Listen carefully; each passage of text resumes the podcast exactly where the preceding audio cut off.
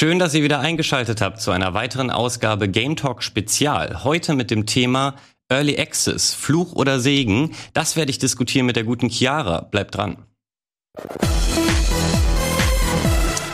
Hallo Chiara, da bist du. Hallo. Sag mal, Valentin, sind wir die einzigen, in der Redaktion Early Access Titel spielen?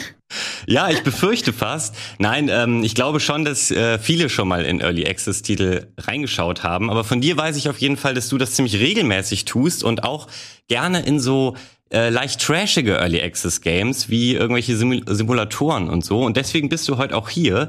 Ähm, ja, was möchte ich heute überhaupt diskutieren? Early Access gibt's jetzt ja nun schon eine ganze Weile.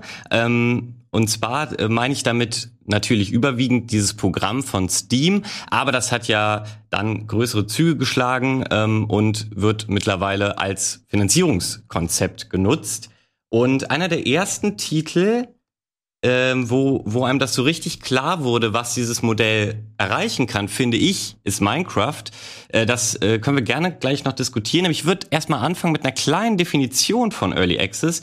Und da nehme ich tatsächlich ganz simpel einmal die Definition, die auf Wikipedia steht, um das so ein bisschen als Diskussionsgrundlage zu nutzen.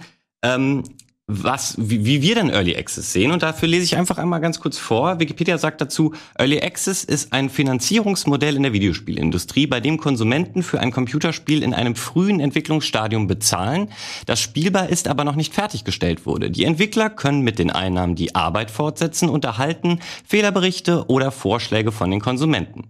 Early Access ist eine verbreitete Möglichkeit der Finanzierung für Indie-Spielentwickler und wird oft zusammen mit anderen Finanzierungsmethoden wie Crowdfunding eingesetzt.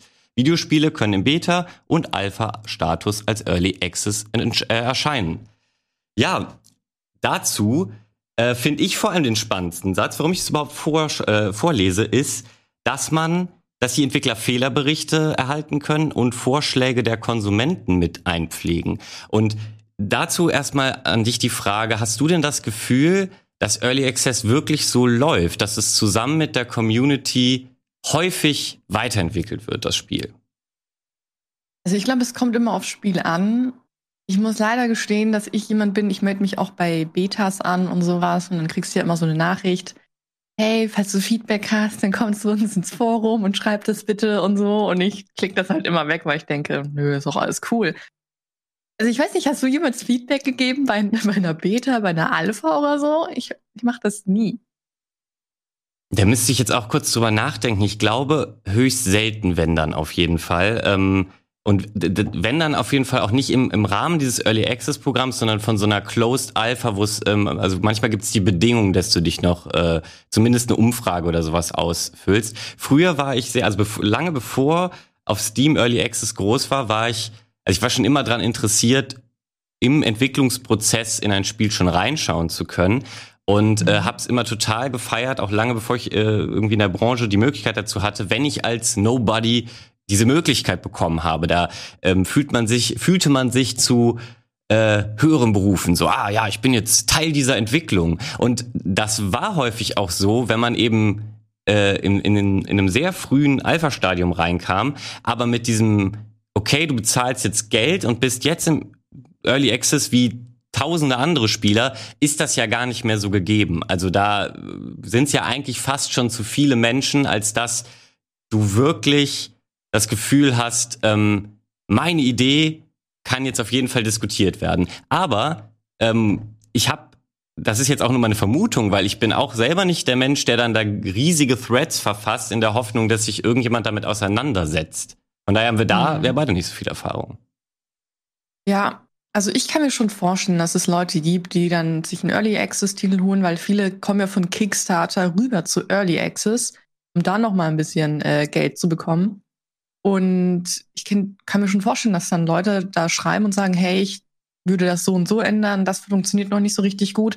Das kommt halt immer auf den Titel an. Du hast ja schon eingangs erwähnt, ich spiele halt sehr viele Trash Games und ich erwarte von denen auch nicht, dass sie gut sind. Ich will ja, dass sie schlecht sind und dass da einfach random Quatsch passiert, weil ja. das ist halt meine Erwartung. Und da werde ich auch nicht hinschreiben und sagen, hey, das ist aber verpackt. Dann denke ich mir, all das sind zu wenig Bugs, macht mal ein bisschen schlechtere Arbeit. Also, ja, es ist, wie gesagt, es ist unterschiedlich.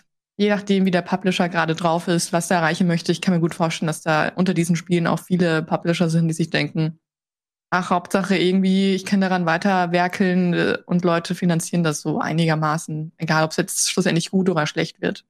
Ja, ich glaube, darum geht's nämlich ähm, hauptsächlich, dass, ähm, also was, äh, ich will jetzt natürlich noch nicht das, dem Fazit vorgreifen, aber was mir Early Access gezeigt hat, ist, dass es ähm, Entwickler, Entwicklern und Entwicklerinnen, die vielleicht gar nicht so ja, den ähm, finanziellen Rückhalt haben, dass sie ihr Spiel hätten umsetzen können, dass sie das dadurch erst ähm, überhaupt beginnen können. Das, ähm, meistens läuft es ja so, dass das Spiel für so einen Bruchteil des letztendlichen Preises, wenn es dann erscheint, in, in Early Access startet.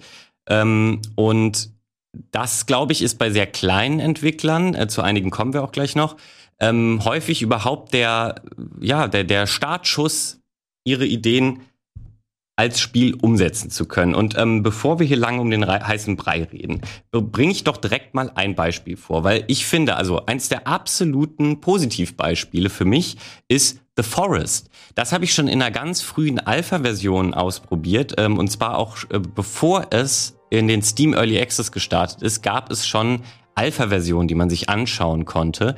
Ähm, die habe ich, ich ähm, kann tatsächlich nicht sagen, wie man da rankam, weil ich die auf einem USB-Stick von einem Kumpel auf dem Schulhof Aha. sozusagen bekommen habe. Ähm, ich glaube, das war gar nichts Illegales, aber ich möchte mich jetzt hier also. nicht festlegen. Ist aber auch halb so schlimm, liebe Entwickler. Ich habe am Ende echt für The Forest bezahlt. Und hier nochmal Werbung gemacht für das Spiel. Und nochmal Werbung gemacht, genau.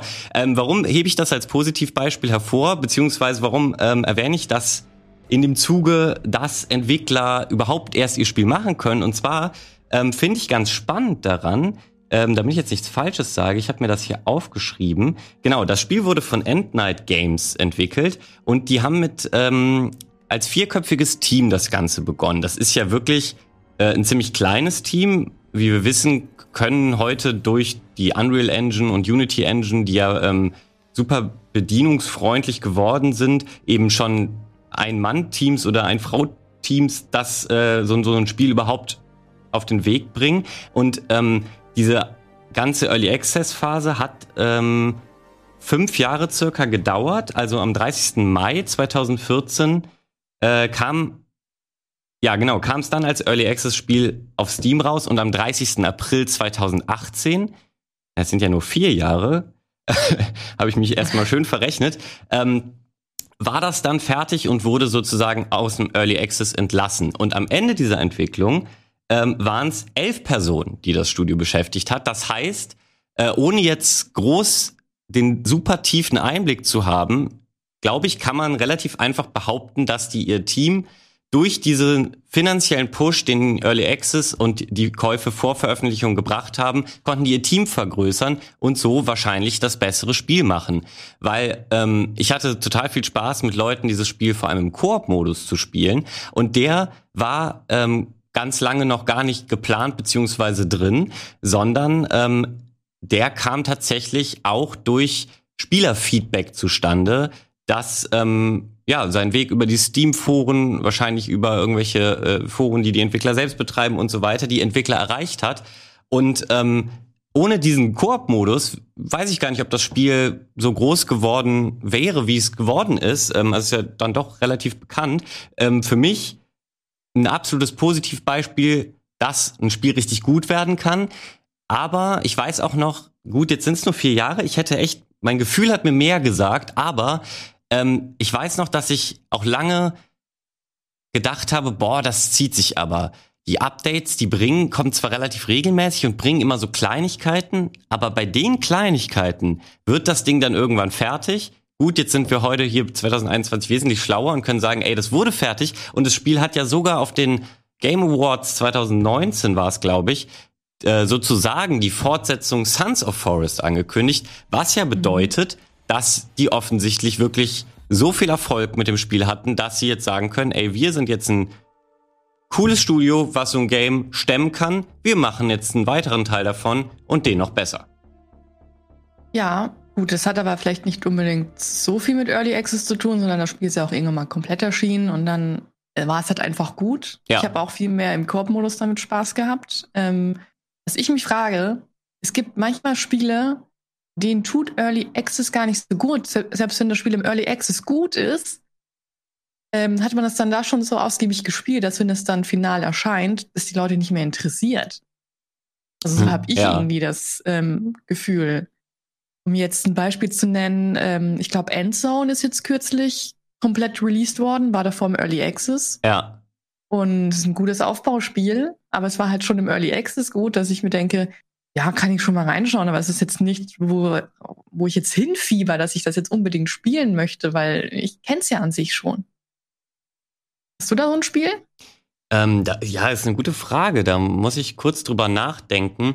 Also, aber was man daraus ja schon so ein bisschen ableiten kann, ist, dass wenn dann ein Spiel den, das, den Early Access verlässt, ähm, sollten die Entwickler sich irgendwas überlegen, um nochmal ein letztes großes Update zu bringen, was so ein Feature mitbringt, wo alle, die den Early Access begleitet haben, dann auf jeden Fall nochmal irgendwie durch News ähm, Wind davon bekommen und entscheiden, ey, jetzt ins fertige Spiel muss ich unbedingt noch mal reingucken. Ähm, das kann man sich aber natürlich auch kaputt spielen. Also wenn man, äh, damit will, will ich sagen, wenn man das im Early Access schon rauf und runter gespielt hat und jede Ecke, jedes Feature äh, schon gesehen hat, dann ähm, ja wird man wahrscheinlich im Early, also bei Veröffentlichung gar nicht mehr so viel Neues entdecken können. Aber häufig ist es ja auch so, dass mit dem Austritt aus dem Early Access quasi die finale Version 1.0 erreicht wird, aber das Spiel sich so großer Beliebtheit erfreut, dass es dennoch noch weiter ähm, betreut wird und weiterhin Updates bekommt. Äh, für mich ist ein weiteres Positivbeispiel ähm, zum Beispiel Rust, was jetzt ja auch kürzlich einen zweiten Frühling durch diese äh, Roleplaying-Geschichte erlebte.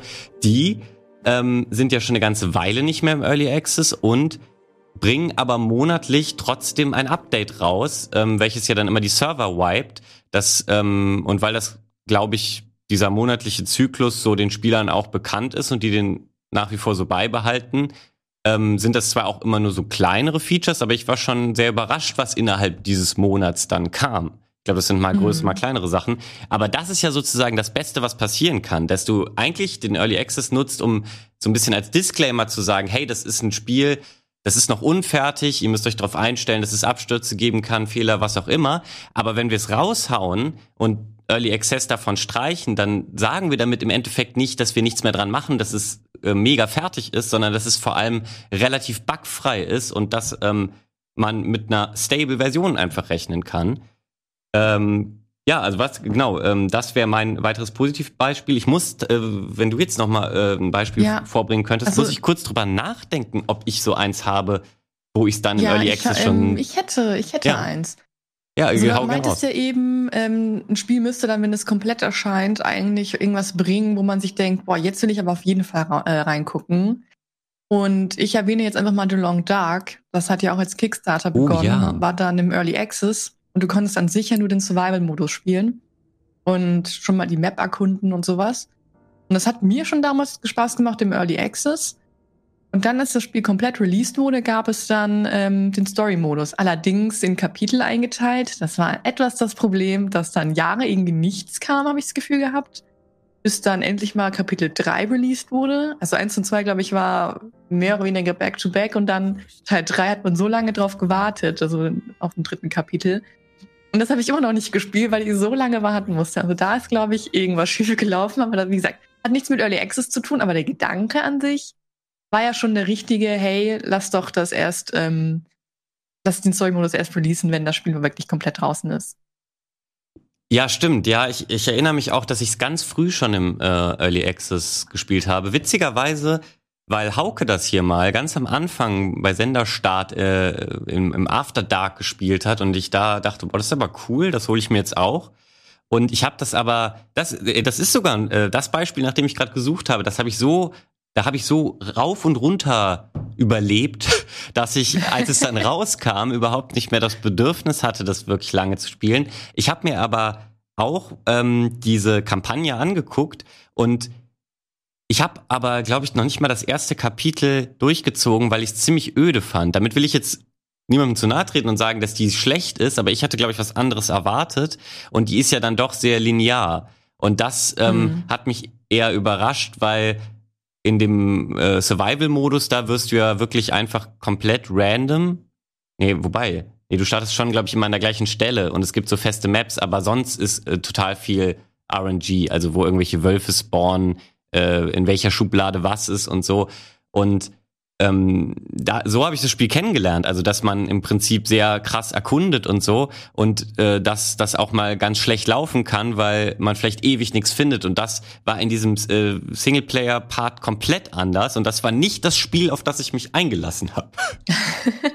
Ach, ich weiß nicht, ähm, bei Kapitel 2 hast du eigentlich eine riesen Area und ich fand das schon schwierig mit deinem Rucksack. Du hast so wenig Platz in deinem Rucksack. Du musst immer gucken, was schmeiße ich jetzt raus. Und du willst halt ungern Essen rausschmeißen, ja. aber brauchst auch Seile und so. Eigentlich fand ich es ganz gut gelöst. Die Story ist jetzt. Okay, ich habe es nicht zu Ende gespielt, wie gesagt, Kapitel 3 kam so spät, aber bis zu dem Punkt, wo ich gespielt habe, fand ich es eigentlich ganz spannend. Ich glaube, sogar in Kapitel 1 hast du dann noch so, so eine Oma kennengelernt oder sowas, die ganz komisch drauf war. Also ich fand das eigentlich ganz gut gelöst. Ähm, und für Leute, die halt sagen, hey, jetzt habe ich die Map auswendig gelernt beim Survival-Modus, du hast ja kein richtiges Ziel, außer halt lange überleben. Und es kann halt irgendwann mal langweilig werden, weil du dann komplett den Trick raus hast oder du bleibst in deiner Höhle. Und wenn du dann immer irgendwo hin quasi gedrängt wirst, musst du ja raus. Und das finde ich halt dann umso spannender, vor allem halt, weil du dann einen roten Faden hast und wirklich ein Ziel. Ja.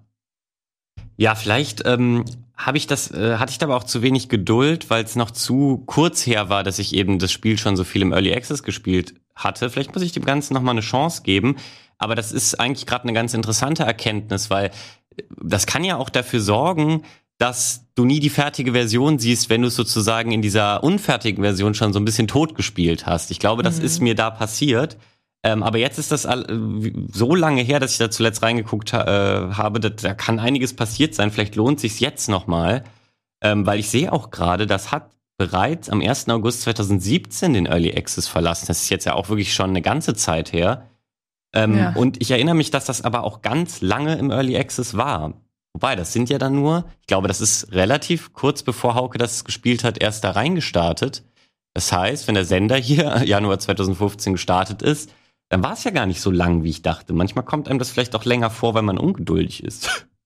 Ich glaube, man ist auch eher ungeduldig. Aber gibt es da nicht Beispiele, die einfach gar nicht aus dem Early Access raus wollen? Genau, zu Negativbeispielen kommen wir auf jeden Fall gleich noch. Das, ähm, okay, ja. ja, gibt ziemlich einige und auch äh, einige ziemlich peinliche. Ähm, ich wollte jetzt nur ganz kurz, hier parallel mal die Steam-Page von The Long Dark ähm, aufgerufen habe, gucken. Ich weiß nämlich tatsächlich da nicht den aktuellen Stand. Äh, hier Episode 1 ist rausgekommen, Episode 2 auch. Und danach schreiben sie, die ersten beiden Episoden von Wintermute bieten circa 15 Stunden Spielzeit. Okay, krass, das ist sogar mehr als ich dachte. Äh, die Episode 3 bis 5 sind im Kaufpreis des Spiels enthalten und werden kostenlos freigeschaltet, sobald sie veröffentlicht wurden. Ach krass, das heißt, die arbeiten nach wie vor an Episode 3 bis 5 schließe ich jetzt daraus. Was? Ich dachte, Teil 3 ist schon draußen. Vielleicht ist Teil 3 auch schon draußen. Die haben ihre Steam ähm, Store Page okay. nicht überarbeitet. Oh, ich hoffe doch. Oder das ist halt auch noch nicht draußen. Gar kein Plan.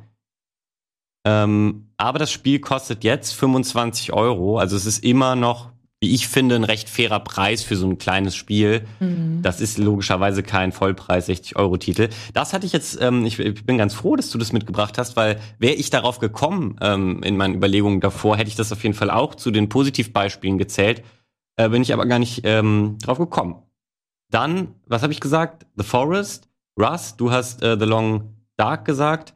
Und dann habe ich noch Subnautica aufgeschrieben, weil das ist ja ein richtig großes Spiel geworden, was äh, nicht nur sich großer Beliebtheit erfreut, ihr habt es ja auch viel natürlich ähm, Simon spielen sehen, sondern jetzt ja auch, äh, die haben ja auch dann quasi direkt ihren nächsten Early Access gestartet mit Below Zero. Zero. Das war ja genau, ähm, ein Standalone, wenn ich es richtig verstanden habe. Ja, genau. Das knüpft nicht, soweit ich weiß, nicht an den ersten Teil an, also weil das ja auch woanders spielt. Ähm, aber ja, das scheint ja auch dann sehr gut angekommen zu sein. Ich habe es auch gespielt, nicht im Early Access, sondern als es halt schon full released war. Und es ist einfach nur sehr gut gewesen. Und ähm, nee, weil ich mich halt frage, ob der Hype zum Spiel beim Early Access aufkam oder erst, als das Spiel schon richtig released wurde. Also ich, ich habe das schon so wahrgenommen, dass das Spiel sich schon großer Beliebtheit erfreute, als es noch im Early Access war, weil das, ähm, also es ist ja auch immer total relevant, mit wie viel Features du auch schon in den Early Access startest. Es gibt ja Beispiele, da ist es quasi nur das Grundgerüst und das Einzige, was du machen kannst, ist rumlaufen ähm, und dir die Welt äh, angucken. Aber ich meine, bei Subnautica wäre es so gewesen, dass es schon grundsätzliche Mechanics gab. Also mhm. das äh, Tauchen und äh, Craften und so ging alles schon und du konntest irgendwie schon was Kleines bauen. Und da haben sie dann eben Stück für Stück mehr hinzugefügt. Und ähm, so stelle ich mir auch äh, ja einen guten Early Access vor, also dass du ähm, ich würde sagen, das ist auch eine ganz gute Überleitung zu den Negativbeispielen, weil ähm, ja, wenn du so richtig featurelos startest und nur sagst, ey, das ist unser Größten, da soll irgendwann mal, wir wissen aber auch nicht, wann ein Spiel draus werden, dann ist das ja irgendwie auch nur ein, schnell wird das als Cash Grab gesehen und auch natürlich aus dem Grund, weil es das mehr als einmal gab.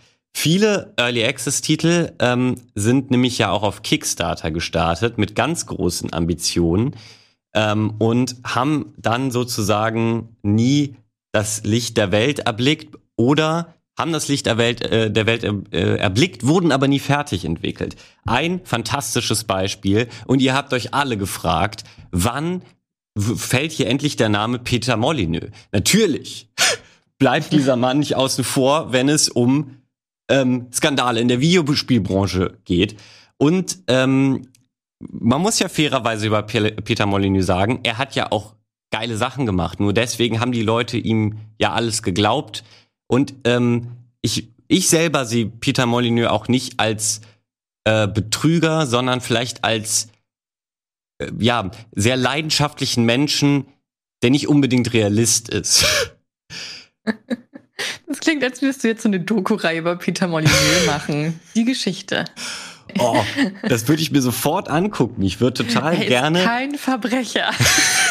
ja, man weiß es am Ende des Tages natürlich ich nicht. Ich habe dieses Future nicht mit rein entwickelt.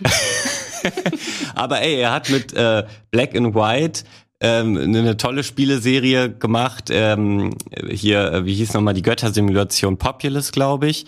Damit äh, mhm ist er neben der Fable-Reihe ja auch bekannt geworden. Und das war ja lange vor ähm, Internet und Early Access. Also da hat er gezeigt, er kann schon ein Team anführen und eine ambiz äh, ambitionierte Vision am Ende doch umsetzen.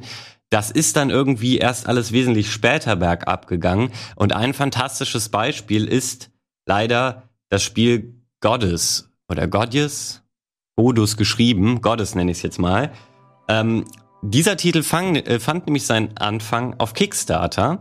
Da wollte Peter Molyneux ähm, quasi die, die Göttersimulation ähm, wieder in die Neuzeit hieven. Und das hat natürlich ganz viele Fans von ihm und von Populous ähm, ja, dazu animiert, da Geld reinzustecken, weil die äh, die Spiele cool fanden und wahrscheinlich gehofft haben, dass sowas ähnliches jetzt nur in modernem Gewand am Start ist. Und genauso hat Peter Molyneux das Ganze auch beworben. Und ähm, ja, das konnte er aber nicht so richtig erreichen, ähm, weil am Ende, also jetzt, jetzt kommt der eigentliche Witz an der Geschichte. Das Spiel startete dann auch als Early Access Ding, nachdem das ähm, auf Kickstarter finanziert wurde. Bis dahin auch noch alles cool. Nur dann haben die Leute schon so gemerkt, dass das nicht den den Umfang und die Größe von dem hatten, was ihnen versprochen wurde, was aber ja auch noch okay wäre, wenn das Spiel völlig ähm, fein zu Ende entwickelt worden wäre und all das noch bekommen hätte. Nun stellt sich aber heraus, wir haben jetzt den 30.03.21 bei dieser Aufzeichnung und das Spiel ist heute noch im Early Access. Ich glaube, das letzte ja. Update, ich, ich schau mal eben nach, sag, sag gerne, was du sagen willst. Ich will kurz, ich weiß nur, dass er doch mal, ich weiß nicht, ob es dieses Spiel ist. Ich habe nur so vage Bilder im Kopf von einem Würfel und Männchen sind da drauf und so. Wie, sollten, wie sollte das denn aussehen, dieses Oravat? Ist es ein anderes Spiel, was er mal angekündigt hat? das kann halt natürlich auch sein. Schön, dass du es erwähnst. Ähm, du redest von seinem Mobile-Spiel Curiosity. Ah. Ähm, und zwar, und das war eine fantastische Idee. Deswegen glaube ich auch, dass dieser Mann ein Träumer und Visionär ist, der gern mal übers Ziel hinaus träumt. Und zwar war das, ähm, ich habe selber nie gespielt, deswegen kann ich das nur von diesen ganzen äh, Videos und Nacherzählungen jetzt zusammenfassen. Aber es gab wohl einen großen Würfel, den man irgendwie durchs Tippen von kleinen Feldern irgendwie ich glaube, es war ein Rätsel oder so, immer kleiner gemacht hat und jedenfalls, also das, wahrscheinlich ist das jetzt also echt gefährliches Halbwissen. Ich weiß nicht genau, was Kern des Spiels war.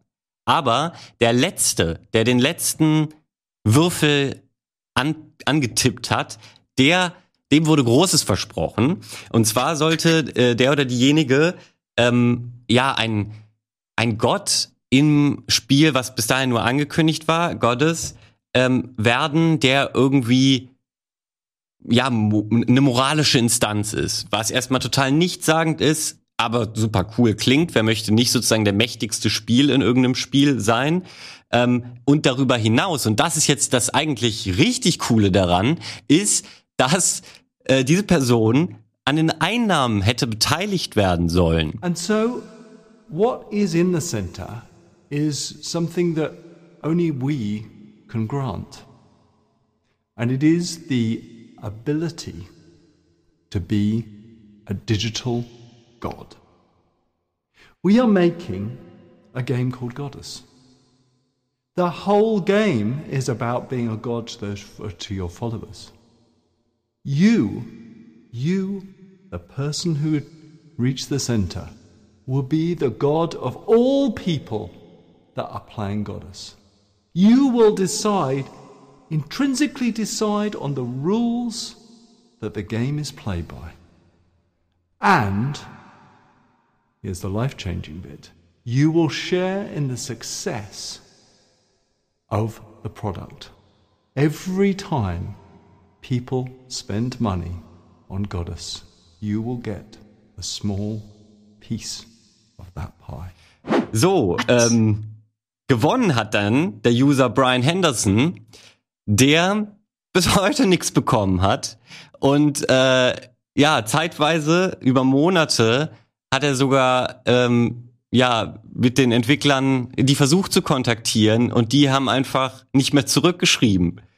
Ähm, ja, das ist sozusagen die ganze Geschichte dazu und das ist halt ja, das zeigt ja schon, das stand wohl zu dem Zeitpunkt alles schon unter keinem guten Stern mehr, wenn die so intransparent sich zurückgezogen haben. Beziehungsweise vielleicht konnten sie die Einnahmen nicht wirklich teilen, weil es zu wenig waren, weil das Spiel zu schlecht war, äh, war und sie irgendwie erstmal ihre eigenen Entwickler bezahlen mussten. Das alles sind nur Mutmaßungen. Fakt ist, dass dieser User dem was versprochen wurde, mit dem er vielleicht sogar erst zu dem Spielen, ähm, äh, zum Spielen des Mobile Games gelockt wurde, dass der nie was bekommen hat. Und ja, das war der Anfang vom Ende.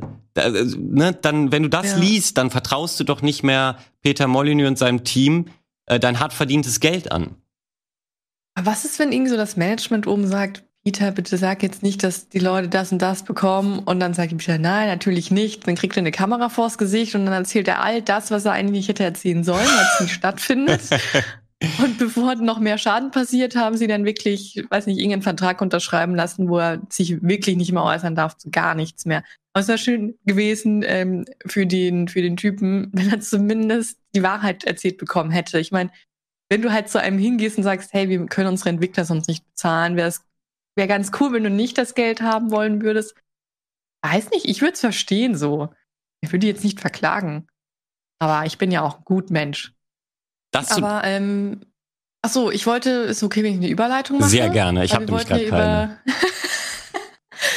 ja, weil wir ja gerade von Negativbeispielen sprechen. Ich musste nur an einen Augenblick denken. Ich weiß nicht, ob es die i3 war.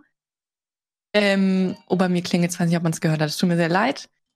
Ähm, der Entwickler, der Arc, der, also Arc war ja wie viele Jahre jetzt im Early Access? Valentin, du hast da sicherlich auch schon mal nachgeguckt. Ähm, bei Arc habe ich das tatsächlich gerade nicht nachgeguckt, aber red so, ruhig okay. weiter, ich gucke das parallel nochmal nach. Genau. Also es geht darum, dass er dann bei der E3, ich hoffe, ich verwechsel das jetzt nicht, dann auch sein nächstes Spiel schon angekündigt hatte. Dabei war Arc immer noch im Early Access und dann fand ich das irgendwie, ich fand das zu dem Zeitpunkt richtig doof, dass der sein erstes Spiel gar nicht zu Ende bringt, aber schon das nächste ankündigt. Und Leute warten, ich glaube, Ark war echt viele Jahre im Early Access. Ja. Warten so lange, bis das mal endlich komplett draußen ist. Und dann war es vielleicht Atlas oder so, was er da angekündigt hat. Ich bin mir gar nicht sicher. Ja. Aber Gut, dass du Atlas erwähnst. Das ist eins der allergrößten Negativbeispiele. Ich glaube, das meinst du auch. ja, auf jeden Fall, das wollte ich sagen. Das finde ich ähm, sehr schwierig. Keine Ahnung, ob es andere Leute so sehen, dass man jetzt, ob das, ob das so eine Faustregel sein sollte. Ey, wenn du gerade ein Early Access Spiel in der Steam-Bibliothek hast, dann darfst du kein weiteres Spiel veröffentlichen. Hey, ja, natürlich. Also da bin ich ganz bei dir. Äh, du kannst nicht etwas noch nicht fertig haben und parallel schon was Neues Unfertiges rausbringen. Ähm, das, äh, egal in welchem Bereich, das kommt immer schlecht an. Und ja, Studio Wildcard ist ja äh, der Entwickler von Ark und eben auch Atlas.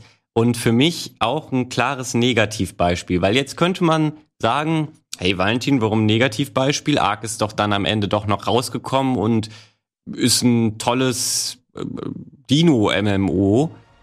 Ja, ich habe selber auch über 300 Stunden gespielt, aber auch nur, weil das die Grundidee so viel Potenzial hat. Aber ich habe trotzdem mich immer wieder über so viele Dinge aufgeregt, bis zum Schluss, was sie ja nie hinbekommen haben. Es ist ja ähm, in der Unreal Engine 4 und sieht deswegen auch so toll aus. Und das war damals auch noch viel beeindruckender, dass äh, so ein Spiel mit dieser Größe und so vielen Leuten auf dem Server auch noch so aussehen kann.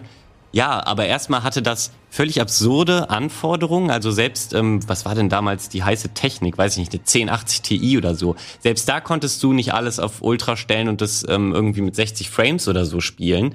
Das heißt, es war erstens schon super schlecht auf lokaler Hardware optimiert und hatte dann auch noch einen katastrophalen Netcode mit ähm, totalen Desync-Problemen, also wo du, keine Ahnung, ähm, also PvP spielt ja auch eine Riesenrolle, wo du auf jemanden, der da lang gelaufen ist, äh, schießen wolltest, hast auf deinem Monitor den perfekten Headshot gelandet und dann wurde der Desync behoben und du sahst, wie er von so ein bisschen weiter hinten wieder neu drauf zuläuft. Man kennt das aus diesen Online-Spielen oder auch, wenn du dein Zeug aus dem Inventar äh, wirfst, dann siehst du immer so, okay, das fällt jetzt dahin und dann fällt es nochmal hin, dann fällt es nochmal hin, dann fällt es nochmal hin und irgendwann liegt's dann da. So, und das Ja. hat für mich arg bis heute nicht hinbekommen. So, dann jetzt ganz kurz zu den Zeiten. Gestartet äh, ist es wohl im, hä, jetzt hatte ich es doch hier gerade aufgerufen, jetzt bin ich in der Zeile verrutscht. Ähm, einen Moment. Genau, äh, in Early Access ist es gestartet am 2. Juni 2015. Jetzt muss ich tatsächlich, ähm, ich meine, wenn ich jetzt auf die Steam-Page gehe, da steht bei Erscheinungsdatum, das Datum ist dann immer das, wo es wirklich erschienen ist. Deswegen schaue ich Mhm. einmal da drauf. Hier, 27. August 2017. Das ist aber irgendwie doch kürzer, als wir wahrscheinlich beide dachten. Ne? Hä, das kann doch gar nicht sein. Das war doch ewig lang im Early Access. Was haben wir denn für ein Zeitgefühl? Das ist jetzt jedes Mal, wenn wir Entwicklungszeiten und Early Access Zeiten Ja. besprochen haben, jedes Mal die Conclusion, ja, also eigentlich war das ja gar nicht so lang. Ähm, aber lass uns mal kurz weiterspringen, weil viel interessanter als Ark, das ja dann tatsächlich rauskam und zumindest, also was man denen schon lassen muss, neben dem, was ich jetzt gerade kritisiert habe, an Inhalten haben die über die Zeit und auch darüber hinaus, ähm, nach dem Verlassen des Early Access, dann doch wirklich ordentlich delivered. Es kam ähm, nicht nur immer mehr Features zum Craften und zum Bauen, ähm, irgendwann kam dann auch noch so Tech-Equipment äh, und so weiter und so fort.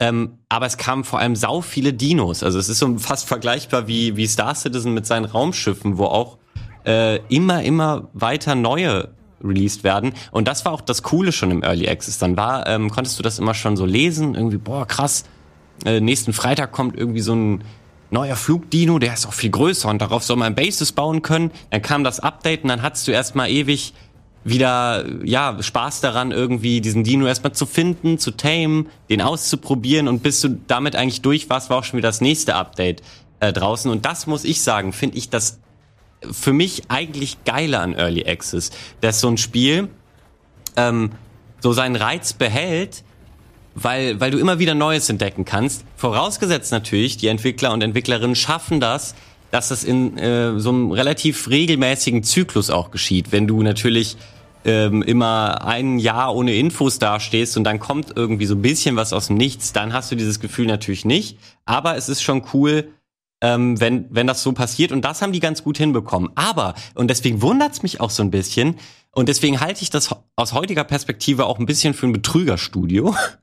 Dann haben die eben, in welchem Rahmen auch immer, dieses Atlas angekündigt. Und das hatte einen phänomenalen Trailer, den ich hier noch drüber legen werde. Also wirklich, der war glatt poliert, Epic Music, ähnliche Grafik äh, wie in Ark, weil sie natürlich auch wieder ähm, die Unreal Engine 4 benutzt haben. Sah toll aus. Sind voll aufs Piraten-Setting aufgesprungen. Und aber was sie da auch beworben haben, da hätte man schon riechen müssen, Leute, das kann doch nie und nimmer sein. Wenn ihr euer Netcode bei Ark Survival Evolved schon nicht hinkriegt, wie wollt ihr dann, und jetzt halte ich fest, 40.000 Spieler auf einen Server kriegen? Das haben, haben sie nämlich ernsthaft behauptet. Und 40.000. ja, ja.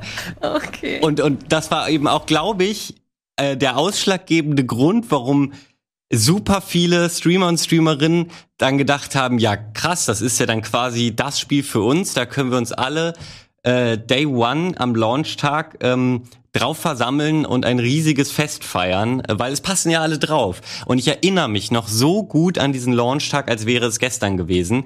Ähm, ich habe nämlich an dem Tag den ganzen Tag nur Twitch geschaut, weil ich selber ähm, ja, äh, wollte das Spiel noch nicht so direkt an, am ersten Tag kaufen, weil ich dachte, ja gut, dann ist das mir noch zu wenig. Warte ein bisschen, guck's mir erstmal an. Das machen ja viele Leute so über Twitch. Und ja, die Erfahrung war für die Streamer ernüchternd und für die Zuschauer ebenso, weil erstmal kam keiner drauf. Die Leute haben sich einen Wolf gewartet und dann kamen irgendwann die Leute drauf.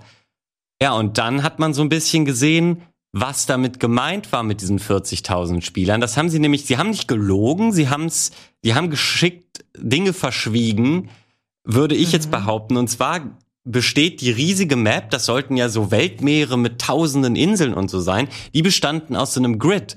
Und zwar war ein Grid-Kästchen dann eben ungefähr so groß wie die Standard-Map bei Ark Survival Evolved. Und was sie quasi gemacht haben, ist, dass wenn man von ähm, einem Grid zum nächsten segelt, wechselt man halt im Hintergrund den Server. Das hat mhm. aber längst nicht so smooth geklappt, äh, wie es wie es cool gewesen wäre. Ähm, weil äh, ich werfe Ihnen einfach vor, Sie kennen sich nicht mit Servern aus. Und äh, da gibt's, das werde ich hier auf jeden Fall auch mal einblenden. Vielleicht werde ich mich sogar hier im Satz unterbrechen.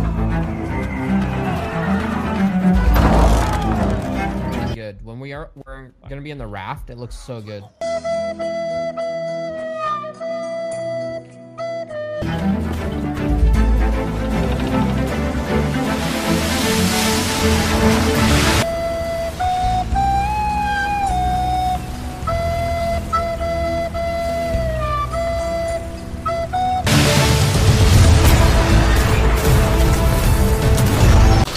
Serious. Everybody in Uganda knows Kung Fu. The movie's on. The movie's on. The movie's on. The tiger is in the cage.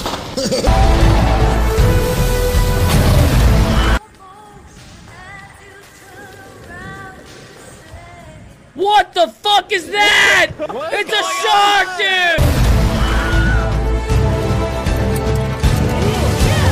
Russell. What the fuck? Um, um, um. um. Und zwar war das einfach nur ein riesiges Gelegge. Also niemand konnte an diesem Tag irgendwas machen. Gar nichts ging. Irgendwie, ich weiß auch gar nicht wie, irgendwie haben es dann ein paar Leute hinbekommen, zusammen so ein Riesenschiff zu, zu bauen. Aber das glitschte auch nur durch die Weltmeere. Also nichts stimmte. Und jetzt habe ich lange geredet. Jedenfalls, ihr kennt das, wenn ihr bei Twitch links die Leute abonniert habt, dann seht ihr auch immer, welches Spiel die gerade spielen. Gefühlt hat jeder, den ich da, dem ich da folgte, dieses Spiel an dem Tag gespielt. Danach nie wieder irgendjemand. Also dieses Spiel ist für mich komplett untergegangen. Und gucken wir jetzt auf die Steam-Page. Wie sieht's? Aber Fun Fact um äh, ja. bezüglich Twitch. Ich sehe tatsächlich, dass ähm, man immer noch die Möglichkeit hat, Geld damit zu verdienen, wenn man Atlas spielt. Also es ist jetzt nicht so, dass du E-Mails bekommst, aber es gibt Plattformen, wo du sehen kannst, hey, äh, was gibt's denn gerade so für ähm, für Jobs, nenne ich es jetzt mal. Und Atlas ist immer dabei. Also irgendwie kannst du dich für Atlas immer noch anmelden, wenn du streamst, dann verdienst du hier ein bisschen Geld dazu. Ähm, aber ich hatte das davor überhaupt nicht auf dem Schirm. Ich frage mich auch, ob es mittlerweile besser geworden ist, weil nach Rust oder während Rust kamen viele auf mich zu und haben gesagt, hey, spielt ihr danach Atlas? Und wo ich dachte, okay, hat das irgendwie Roleplay-Potenzial, aber viele kamen auch und haben gesagt, spielt ihr dann Arc? Mhm. Ähm, und mich würde jetzt interessieren, ob das, aber ja, ich hatte eigentlich die Hoffnung, dass du vielleicht noch mal reingeschaut hast, aber also anscheinend nicht. Äh, Ob das vielleicht sich verbessert hat, weil mit Ark haben sie es ja scheinbar auch geschafft. Und ich mag ja eigentlich Piraten, ich spiele ja Sea of Thieves.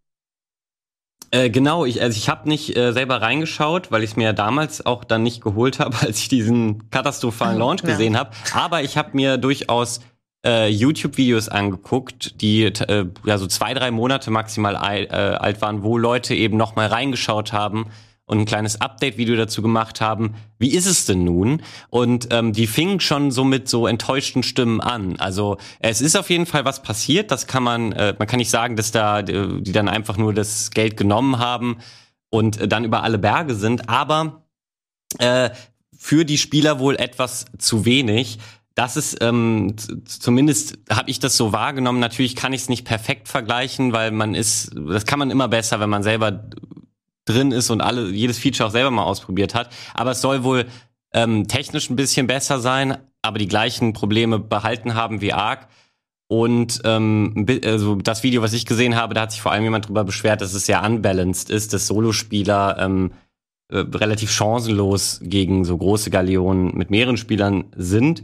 Und Sea of Thieves, hast du gerade schon erwähnt, ist jetzt kein Early Access Spiel, ist ja auch beim Launch gar nicht so gut angekommen, weil es so ähm, inhaltsarm war, ist aber von dieser ganzen ähm, Codebasis, nenne ich es jetzt mal, schon wesentlich runder gewesen und, und macht eigentlich, ähm, du kannst jetzt zwar keine Schiffe selber bauen und so, aber macht von diesem Gameplay, was Atlas auch versprochen hat, äh, macht's das direkt viel besser.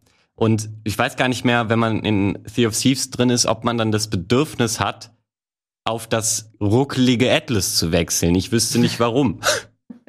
Außer wenn man Crafting und Bauen halt unbedingt braucht. Ja. Ganz kurz, ähm, das ist immer noch im Early Access, eben gestartet am 22. September 2018.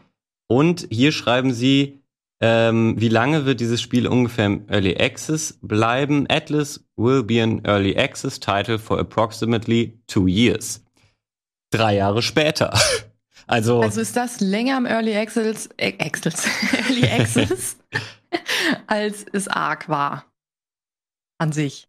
äh, ja, ja, ich habe schon wieder vergessen. Wir haben es gerade herausgefunden, dass Arc zwei Jahre drin war. Ne? Zwei, zwei Jahre scheinbar, Mhm. ja. Ja. Ich muss ja auch noch kurz PUBG erwähnen, weil Oh. PUBG war ja auch Early Access. Oh ja, sehr gerne. Und weißt du, was richtig komisch ist? Mir ist das damals gar nicht so aufgefallen, wie träge sich dieses Spiel spielt und ähm, dass das ja schon so seine Macken hat. Also ich kann mich auch, ich, das blende ich irgendwie so ein bisschen aus. Ich weiß auf jeden Fall, dass es schon so ein bisschen Macken hatte. Ähm, man hat nicht irgendwie ein Spiel gefunden oder es war laggy und so. Aber irgendwie konnte ich damit leben. Und ich habe sehr, sehr viel PUBG gespielt. Ich glaube, ich habe über 700 Spielstunden. Mhm. Und wenn man aber dann mal nicht PUBG spielt und irgendwelche anderen Battle Royale-Titel und dann wieder auf PUBG wechselt, merkt man, wie flüssig die anderen Spiele Ja, äh, sich spielen lassen. Aber das eigene, ehemalige Lieblingsspiel überhaupt nicht. Also das war so schrecklich, als ich das, ich hatte das mit Marco Giesel irgendwann mal nochmal gespielt. Und äh, ich bin so gewohnt, dass alles super schnell ist. Und dann schießt du so ein paar Kugeln weg und sagst, ja, ich helfe dir gleich, ich lade schnell nach. Und die Animation ist so langsam. Ich meine, das ist vom Spiel gewohnt. Also das ist so gewollt vom Spiel, dass man natürlich vielleicht so ein bisschen mehr so ein, so ein Militär-Whatever-Feeling hat. ja. Ähm, aber man merkt halt, dass es nicht so ganz smooth ist. Und es gibt ja viele, die sagten, hey, das ist jetzt Full Release, es fühlt sich aber noch an wie Early Access. Äh, ja, also ich dachte erst kurz, du meinst die Performance, weil die war lange auch nicht rosig. Also du brauchtest irgendwie echt einen krassen Rechner für, äh, um das super flüssig spielen zu können, dafür, dass es gar nicht so krass aussieht.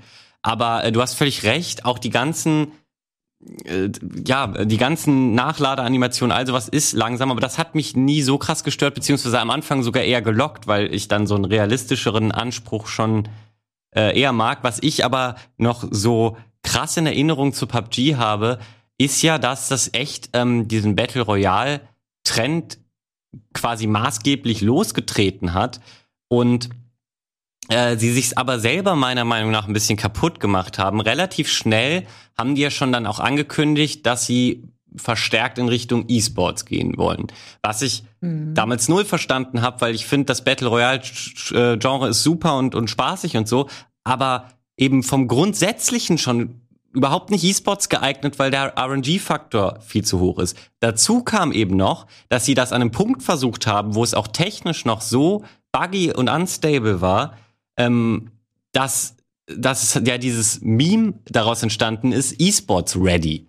Äh, also, ja. dass immer alle gesagt haben, wenn irgendein Fehler passiert ist, ja, E-Sports ready, so mit dem Augenzwinkern, ja, die wollen jetzt da irgendwelche großen Turniere pushen und haben noch nicht mal ihr Spiel fertig. Und so war es ja auch. Es gab ja dann auch in Berlin dieses riesige Invitational, das war aber schon mhm. zu einem mhm. Zeitpunkt, wo also was sie da aufgefahren haben, war pompös, fantastisch, selten so eine coole Bühne gesehen.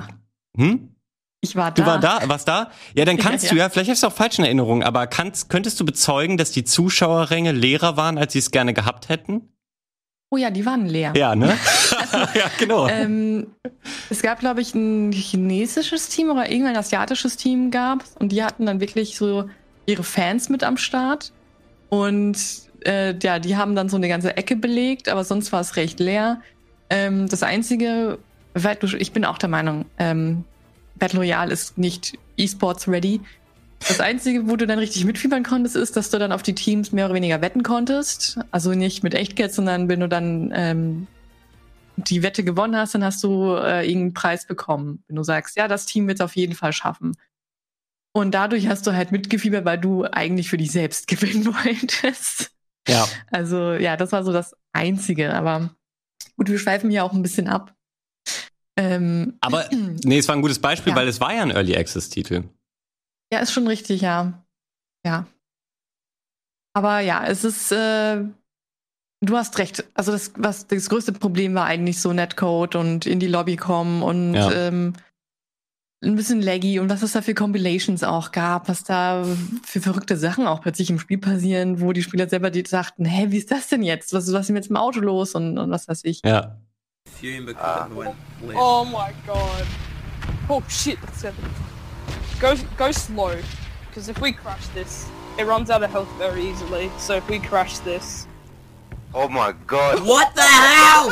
what? Jump!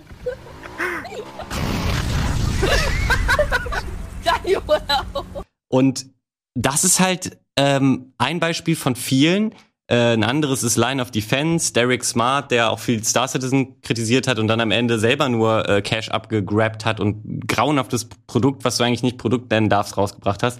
Sowas passiert halt auch immer wieder. Und warum erzähle ich das? Um so ein bisschen den Bogen jetzt äh, mal zu schließen zu der eigentlichen Fragestellung.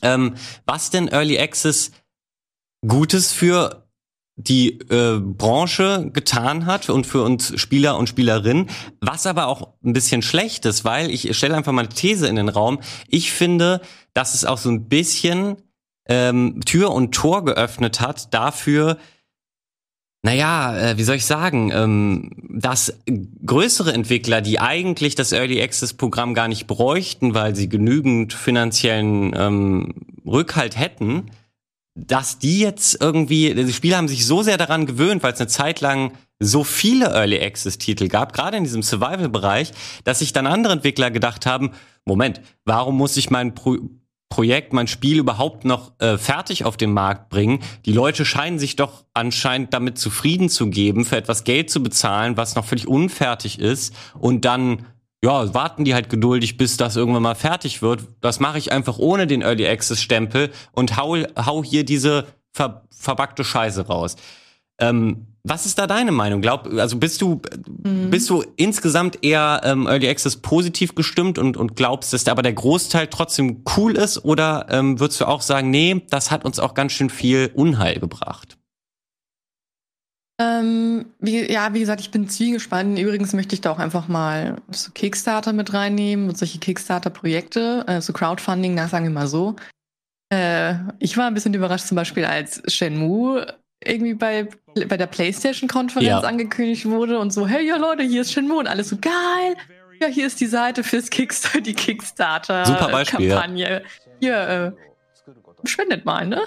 Und ich dachte, hä, aber wieso gebt ihr denen nicht das Geld? Ist halt Shenmue, ist doch euer Ding auch so, wenn, wenn das.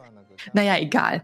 Ähm, fand ich halt auch komisch. Ähm, also ich finde, man muss, wenn man Early Access sich kauft oder darüber nachdenkt, muss man sich wirklich Gedanken machen, okay, was ist das für ein Early Access Titel? Ähm, ich persönlich spiele ja sehr viele Simulatoren, weil ich ähm, an die auch keinen großen Anspruch habe. Ich möchte eigentlich nur Quatsch machen und ich möchte mich belustigen lassen. Aber es gibt auch Simulatoren, die wirklich, wirklich crappy sind. Mhm. Und die sich dann auch denken, naja, das werden dann irgendwelche Streamer oder sowas schon spielen oder irgendwelche Deutsche, weil wir lieben ja Simulatoren. ähm, und ich musste sagen, auch mit dem ganzen ähm, Review-Bombing kann man sich trotzdem recht gut auf die Reviews verlassen Ja. bei Steam. Bin ich der Meinung jetzt, habe ich die Erfahrung gemacht. Wenn dann bei einem Pizzasimulator steht, hey, äh, ausgeglichen oder eher negativ, dann weiß ich, ja, okay, nee, dann lasse ich lieber die Finger davon. Aber wir haben zum Beispiel Valentin den Ranch Simulator gespielt. Ja. Der ist auch verbuggt wie die Hölle und bietet eigentlich nicht so richtig, also man kann schon Farm, eine Farm bauen und so. Aber an sich hast du ja auch nicht wirklich eine Story und, und ein Ziel. Mhm. Aber es ist einfach super witzig gewesen. Und man hat sich gemerkt, also man hat schon gemerkt, okay, aber die Entwickler, die haben sich schon Mühe gegeben dennoch. Ist halt Early Access.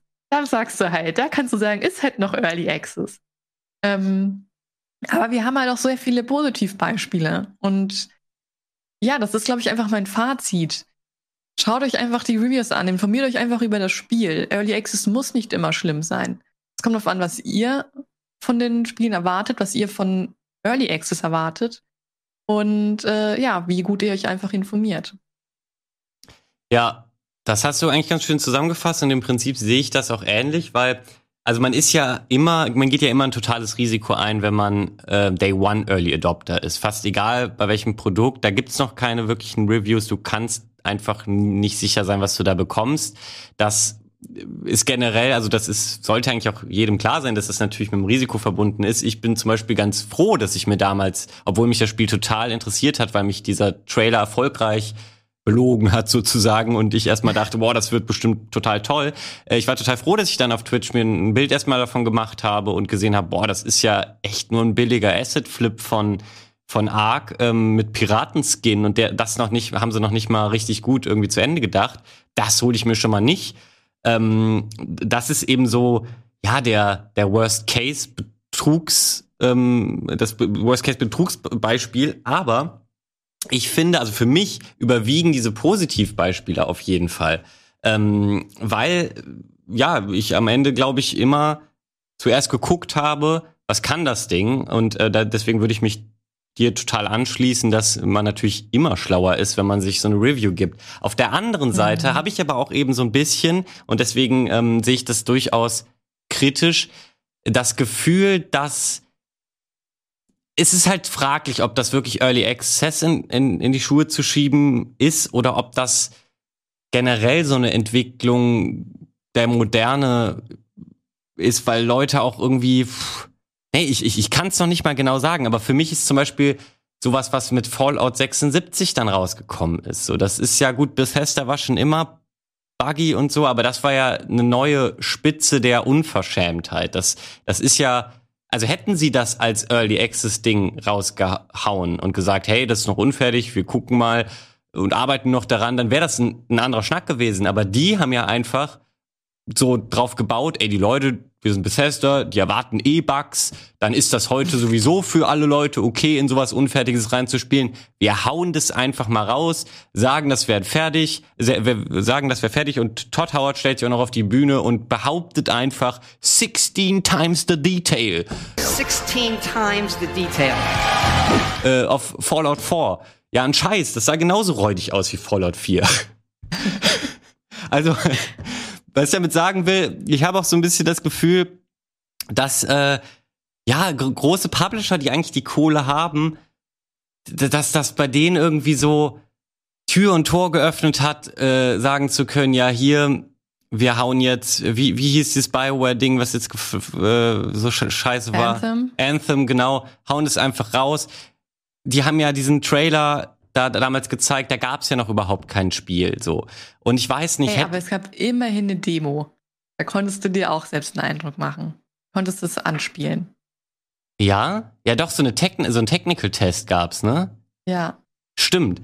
Ja, gut. Okay. Muss man fairerweise sagen. Jedenfalls habe ich das Gefühl, dass es seitdem so ein bisschen mehr ge äh, geworden ist, aber wirklich fraglich, ob das Early Access in die Schuhe zu schieben ist. Aber insgesamt um jetzt mein Fazit nicht zu beenden, ich bin Early Access total positiv gegenüber eingestellt, ähm, weil wenn man sich informiert, kann man eigentlich gar nicht so viel falsch machen, dann kriegt man eigentlich in der Regel das, was die Leute nämlich sagen, was sie da erlebt haben. Und ey, für mich könnte es 100 Spiele wie The Forest geben, wo ein kleines äh, Drei-Personen-Team ähm, eine gute Idee hat, loslegt, Support von den Leuten bekommt, regelmäßig Updates raushaut, irgendwann fertiges Spiel, was du auch noch in zehn Jahren deinen Kindern zeigen kannst, ähm, an Start bringt und in die Produktion des nächsten Spiel, äh, Spiels geht. Das ist das Paradebeispiel. Wenn wir da immer mehr hinkommen mit Early Access, sehr, sehr gerne. Wir haben hier natürlich auch jetzt nur einen Bruchteil der Positiv- sowie Negativbeispiele ähm, abhandeln können. Schreibt mir doch sehr gerne eure Positiv- und Negativbeispiele in die Kommentare und diskutiert das Ganze dort. Ähm, dann möchte ich jetzt nämlich überleiten zu unserem Praktikanten, dem Timo. Der hat mich nämlich proaktiv kontaktiert, als er von diesem Game Talk Spezial gehört hat und hat gesagt, hey, sprecht ihr da auch über Daisy und so weiter und so fort. Und ähm, ich wusste es noch nicht so genau und habe ihm dann einfach mal gesagt, hey, wenn du aber dich damit auskennst und dazu was ähm, zu sagen hast, dann mach das doch bitte sehr, sehr gerne, weil ähm, ich habe das zwar auch damals gespielt, aber ich kenne mich dann sicherlich nicht so gut aus wie du. Und deswegen seht ihr jetzt zum Abschluss zwei Minuten von unserem wunderbaren Praktikanten Timo, der ähm, über seine Early Access Erfahrung mit Daisy erzählt. Und damit verabschieden sich Chiara und ich auch für diese Woche. Vielen Dank, Chiara, dass du äh, heute mit am Start warst. Gerne doch. In zwei Wochen gibt's hier die nächste Ausgabe. Euch noch einen schönen Resttag und bis zum nächsten Mal. Ciao. Tschüss. Mein meistgespieltes Early Access Spiel ist Daisy, was 2013 aus der Arma 2 Mod entstanden ist und relativ schnell als Negativbeispiel für diesen ganzen Early Access Prozess stand, weil es zum einen einen sehr miesen Ersteindruck gemacht hat. Ja, Early Access soll früh einen Einblick in ein Spiel geben, aber manchmal ist es dann vielleicht auch zu früh und es ist nun mal der Ersteindruck, den die Spieler von deinem Produkt bekommen. Äh, und zum anderen ist da halt dann auch wenig passiert. Ähm, die Performance war furchtbar man konnte kaum gegen die Zombies kämpfen und es gab unzählige Bugs. Aber man hat dann doch irgendwie 100 Stunden in dem Spiel gehabt, weil es halt dann doch super atmosphärisch war. Äh, die Begegnungen mit den Spielern waren immer sehr, sehr spannend. Und damals gab es auch noch nicht so viele Alternativen dafür. Vor ein paar Jahren haben sie dann das Performance-Update rausgebracht, wo sie auf die Engine gewechselt haben. Und da habe ich es dann auch wieder ein bisschen gezockt und tatsächlich ein ganz gutes Spiel vorgefunden. Die Performance war gut, es sah gut aus, weil man es endlich auch auf hohen Einstellungen spielen konnte. Es gab weniger Bugs, aber mehr Möglichkeiten auch zu überleben. Also sowas wie Jagen, Angeln oder Sachen anbauen. Aber trotzdem waren viele Spieler immer noch nicht wirklich zufrieden und ich glaube, das hängt auch ein bisschen mit der Arma 2 Mod zusammen, die sich ja nicht nur auf dieses Hardcore-Survival-Ding konzentriert hat, sondern eben auch die Epoch-Server zum Beispiel hatte, wo es viel mehr in Richtung Base-Building ging oder die PvP-Server, was dann mehr so Battle Royale-mäßig war, woraus sich ja später dann auch erst dieser ganze Battle Royale-Hype entwickelt hat. Und die Standalone konzentriert sich da viel mehr auf das reine Hardcore-Survival-Ding, was ich eigentlich ganz richtig finde, weil wir haben genügend Battle Royale und so Base-Building-Survival-Spiele gerade. Aber man lässt natürlich da auch einen großen Teil der Daisy-Community außen vor. Man muss aber sagen, es gibt ja auch in der Standalone private Server, die zumindest dann wieder so ein bisschen mehr in diese ähm, PvP-Richtung gehen. Also letztendlich würde ich nicht sagen, dass Daisy ein Negativbeispiel ist, weil es dafür dann doch einfach ein zu gutes Spiel geworden ist. Aber es ist auch nicht wirklich ein Positivbeispiel, weil der Early Access Prozess ging eben viel zu lang und es ist eben viel zu lang, viel zu wenig passiert.